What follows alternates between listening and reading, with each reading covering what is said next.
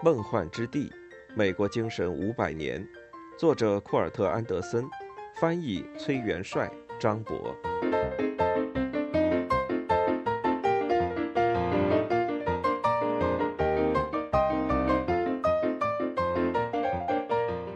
第三章：闪闪发光的一切，寻经者。同样是在十六世纪。欧洲对于辉煌现实的幻想刚刚获得了令人激动的新启发和关注点。一四九二年，哥伦布扬帆向西，为了寻找一条比丝绸之路更短的欧亚航行路线。这在当时和此后四百年间都是一个遥不可及的梦想。哥伦布没有到达日本，却到了巴哈马群岛。但正是这样，他发现了新大陆。在五千公里以外，人们幻想着这块处女地上可以得到的财富和荣耀。更多的欧洲探险者追随着哥伦布的脚步，源源不断的前往新大陆。他们中很多人追逐西北水道的梦想。在17世纪初，船长约翰·史密斯。带着这个梦想和英国投资人的支持，驶向新大陆。史密斯幻想能沿波托马克河一直驶向太平洋，却仅仅到达了马里兰州的贝塞斯达。一六零九年的时候，英国人亨利·哈德森也做着亚洲航道的梦，但他仅仅到达了现位于纽约州的奥尔巴尼。一年之后，那些对西北航道抱有信心的英国投资者，鼓动哈德森再次尝试。这一次，他没有到达中国，却到达了安大略。他的船员远不如他执迷不悟。当哈德森想继续向西航行的时候，船员们叛变，哈德森从此没了踪影。然而，追随哥伦布的西班牙人没有突然寻找通往亚洲的西北水道，他们掉头驶向西南。在那里，他们发现了高度发展的文明和这些文明建立的城市——墨西哥的阿兹特克和南美洲的印加。随之发现的还有阿兹特克和印加的金子。他们偷取金子并开采金矿长达一个世纪之久。建立起一个跨大西洋的帝国。英国人对此妒火中烧，不仅仅是因为西班牙人的突然崛起，更是为了新大陆的金子。如果新大陆南方的金矿如此丰富，为什么不能也在北方，离英格兰更近数千公里的北方采矿呢？由此，十六、十七世纪之交时。寻金成了未来的英国殖民者挥之不去的追求。对金子的追逐也开创了一个循环往复的主题。只要给他们一个并不确凿的事实，美国人马上就能编造出一整套激动人心或是令人恐慌的故事，并热忱的信以为真。为王室工作的牛津大学年轻毕业生理查德·哈克鲁特。是英国16世纪八九十年代最踊跃、最有影响力的美洲迷之一。他从早期探险者的报告中挑选出精华部分，这些报告大多是二三手资料，描绘了一个完美的天堂。他在一份长达四万词的手稿中写道：“这些对北美东部的探索，确凿无误地证明这些探险者发现的金银。”珍宝、绿松石、翡翠，遍布海岸线。南边遍地都是金银，北边也一定有金子，因为土地的颜色证明了这一点。就连最北端也有关于金银的记载。在那时候，英国的人口增长超过了经济增长，所以哈克卢特建议。把懒惰的人们运送到美洲，让他们在金矿中劳作。不巧的是，新大陆北部已经有人居住。哈克鲁特的报告中写道：“原住民天性善良、温和、友好，会乐意服从于我们。那时，北美洲的人口密度还不足不列颠岛的百分之五，所以对于新来者，基本就是一块空地，一块白板，供英国人描绘他们的乌托邦。哈克卢特对美洲的记录是在沃尔特·雷利的委托下写成的。雷利当时三十岁，贵族出身，他是诗人、花花公子、探险者、狂热的新教徒。痴迷黄金的新大陆迷，他是一个富有魅力、雄心勃勃的后起之秀。在英格兰殖民地还未建立起来的时候，他就已然是一个典型的行动派美国人。哈格卢特对新大陆的报告，实际上是为了说服伊丽莎白女王殖民。报告写就，雷利在三年之内一跃成了沃尔特·雷利爵士。获得王室支持来开发治理北美东海岸，并派出三个探险队分头寻找黄金。他们什么都没有找到。尽管雷利自己从来都没有到过北美洲，他却相信，除了藏经以外，他的管辖地或许就是圣经中的伊甸园。英国神职人员从圣经中计算出，伊甸园处在北纬三十五度。他们称那刚好是罗阿诺克岛的纬度，而且在弗吉尼亚，更多道听途说的证据表明上帝在施展魔力。一名植物学家在他的著作《新大陆令人欣喜的新闻》中写道：“很多只生长在北美的植物能够包治百病。”一位著名的英国诗人发表了弗吉尼亚旅行赞歌。把弗吉尼亚称作地上唯一的天堂，在这里，英国人可以尽享珍珠和金子。很多英国人真的对伊甸园的说法信以为真。可惜的是，这并不是什么伊甸园。雷利派去的一大部分定居者都生病或死去了，他又派去了第二批掘金者，这次探险也失败了，所有这些殖民者都死去了。但这并没有浇灭沃尔特爵士的掘金梦。在他1595年启程去南美洲的时候，寻找传说中黄金国的梦想破灭了，但这没有阻止他继续向英国人宣传这个美好的幻想。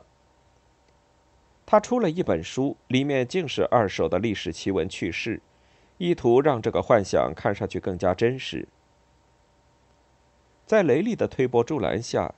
这种精雕细琢的伪经验主义诞生了，在后来的几个世纪里，演变成梦幻之地所特有的见证风格。它有关宗教，有关伪科学，有关阴谋，有关迅速走红畅销的一切。一六零六年，新晋英国国王詹姆士不顾雷利的灾难性失败，特许两个新的私人集团。伦敦弗吉尼亚公司和普利茅斯弗吉尼亚公司在美洲建立殖民地。南边的殖民地在伦敦的庇护下被命名为詹姆斯敦，从英国国王的名字而来。他们的王家特许状清楚地表明他们的主要使命：挖掘、开采、寻找一切可能的金矿，拥有并享用这些黄金。托克维尔在两个世纪后写道：“被送到弗吉尼亚的都是掘金者，除了获得收益之外，新居住地的建立没有任何高尚的思想或是理念作为基础。第一批掘金者有上百人，其中三分之二很快死去，领队却回到英国，声称找到了堆积成山的黄金。”哈克卢特作为伦敦公司的负责人，自始至终都没有到过美洲，但他从来没有放弃对黄金的执念。当然，尚没有人发现过黄金。在一六零九年，他也是这样向其他负责人报告的。但他仍然坚称，有个参与过早期探险并会说印第安语言的英国人声称，据印第安人讲，在弗吉尼亚我们旧堡垒的西南面。有大量的红色金属矿。此外，我们自己手下的印第安人最近也透露过，有一座矿藏丰富的金矿，不是这一座，就是另一座，在某座山的附近。据说地点就位于失败的定居地的西面。还是没有发现黄金。约翰·史密斯及那位向西寻找太平洋航线而不是去寻金的船长，也有轻信的毛病。他把一个印第安人的口述当作确凿的事实，报告说切萨皮克湾的人们在山中捕猎猿类。但尽人皆知的是，他并不相信通过开矿一夜暴富的美梦。没有讨论，没有希望，没有实干，人们只知道寻金、掘金、炼金、运金。对他在詹姆斯敦的殖民地同伴，他这样评论说。人们成了黄金梦的奴隶，唯一的希望是能捞上一笔。实际上，他们把在詹姆斯敦开采的矿石提炼并运回英国后，发现那其实是黄铁矿，愚人金。在伦敦的投资人紧张起来，他们要求殖民者至少要拿出一桶真的黄金来。一六一零年，寻金行动开始三年后。他们新派一人去把事情摆平。他到岸时，正有一批幸存的殖民者终于放弃了梦想，准备起航返回英格兰。德拉沃尔勋爵说服他们下船并振作起来。他带领一队人深入内陆，去寻找又一个印第安人谣传的金矿。到了地方后，德拉沃尔的手下杀了一些印第安人。但最终也没有找到金矿。不是只有南方的殖民者做着黄金梦。与此同时，普利茅斯公司派遣到新大陆的一百二十名人员在缅因海岸登陆，也在寻找黄金和通往亚洲的捷径。他们两样都没有发现，但是他们对不可能之事的迫切信念既好笑又可悲。殖民地的领导者在家书中写道：“目前还没有发现黄金，但是原住民坚持说，在这一片地区有三种不同的肉豆蔻。新英格兰难道会有热带香料？”他们还向我肯定地说，离我们的要塞最多七天路程的地方，就是一片宽广而深邃的海域，这只有可能是南海，一直延伸到中国。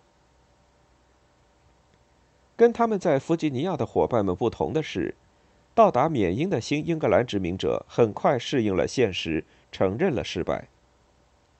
登陆后几个月之内，半数殖民者返航，剩下的在之后六个月里也陆续离开。他们无法成为日后的美国人，因为他们拒绝轻信和幻想。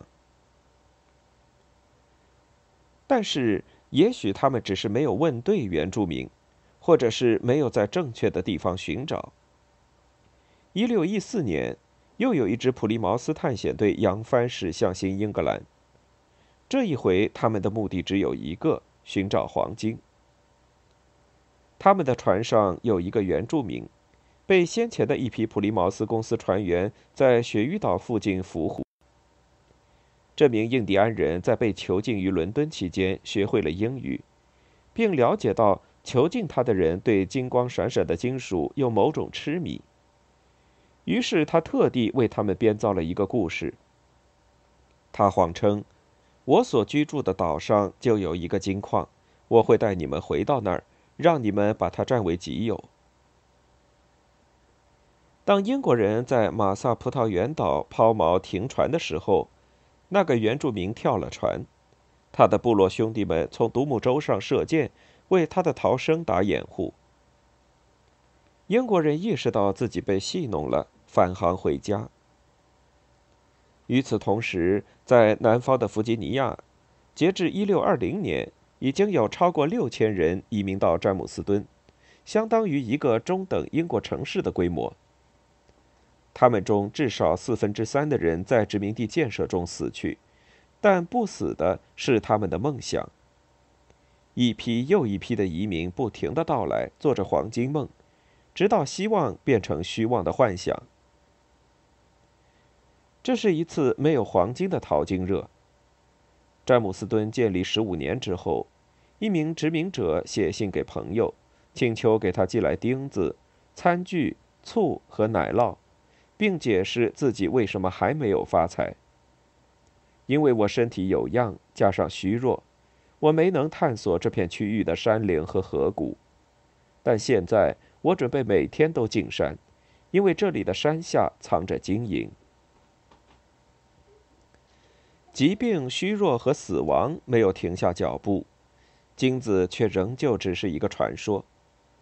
十七世纪已经过去了二十年，英国在美洲的殖民地就像一个走向失败的创业公司，发布了产品却没有发售，上演了一出悲剧和闹剧。但在英格兰本土，投资者和广告商继续印刷海报和夸大的见证。发行数十种图书和小册子，组织抽奖，放烟幕弹。因此，第一批说英语的美国人大都属于天真轻信而又痴心妄想的类型。在17世纪的12万签约扬帆航行的探险者和他们的佣人当中，宾夕法尼亚大学的历史学家沃尔特·麦克杜格尔在他的美国史著作《自由就在转角处》中写道。大多数人并不知道什么在等待着他们，仅仅是听信了赞助者的宣传。历史学家丹尼尔·布尔斯廷则尖刻得多，他指出，美国文明建立在一种自然选择上，甄选出的是更容易相信广告宣传的那些人。西方文明的第一次大规模广告宣传，就是为了吸引梦想家和容易上当受骗的人建立美国。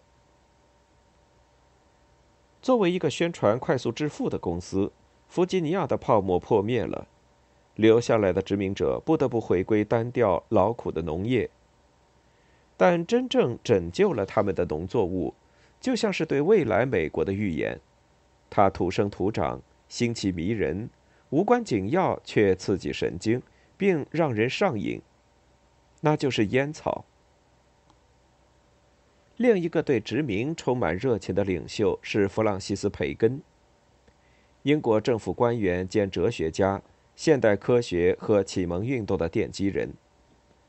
他对新大陆事业的清醒认识带来一缕清风，看上去比当时第一批美国人都更理解一厢情愿的信念所具有的曲解力量，更理解幻想会如何遮蔽现实。他在一六二零年写道。人类的理解一旦采纳了一种观点，或是被大众广泛接受的观点，或是令人愉悦的观点，就会用其他任何事物来支持这种观点，使他们与之契合。即使与之相反的观点能找到充足有力的论据，人们仍会选择对其忽略或轻视，或者依据某种区分标准将其。凭借这种极其有害的预先决定。使自己之前结论的权威能够不被动摇，这就是所有迷信的运作方式，不管是占星术、解梦、预兆、神的审判，还是其他类似的事情。在这一点上，虚荣的人类记下了预言应验的事件，对没有成真的事件则绕道而行，即使后者要普遍得多。培根在他的伦敦的圈子里说：“殖民事业的开展是建立在金子、银子和短期收益之上，而不是为了基督教信仰的传播。”然而，对于下一批想成为美国人的英国人来说，传播某一套特定的基督教迷信、预兆和神的审判，并不仅仅是用来掩盖一夜暴富梦想的嘴上功夫。对他们而言，殖民的前景恰恰在于把他们的超自然幻想输出到新世界。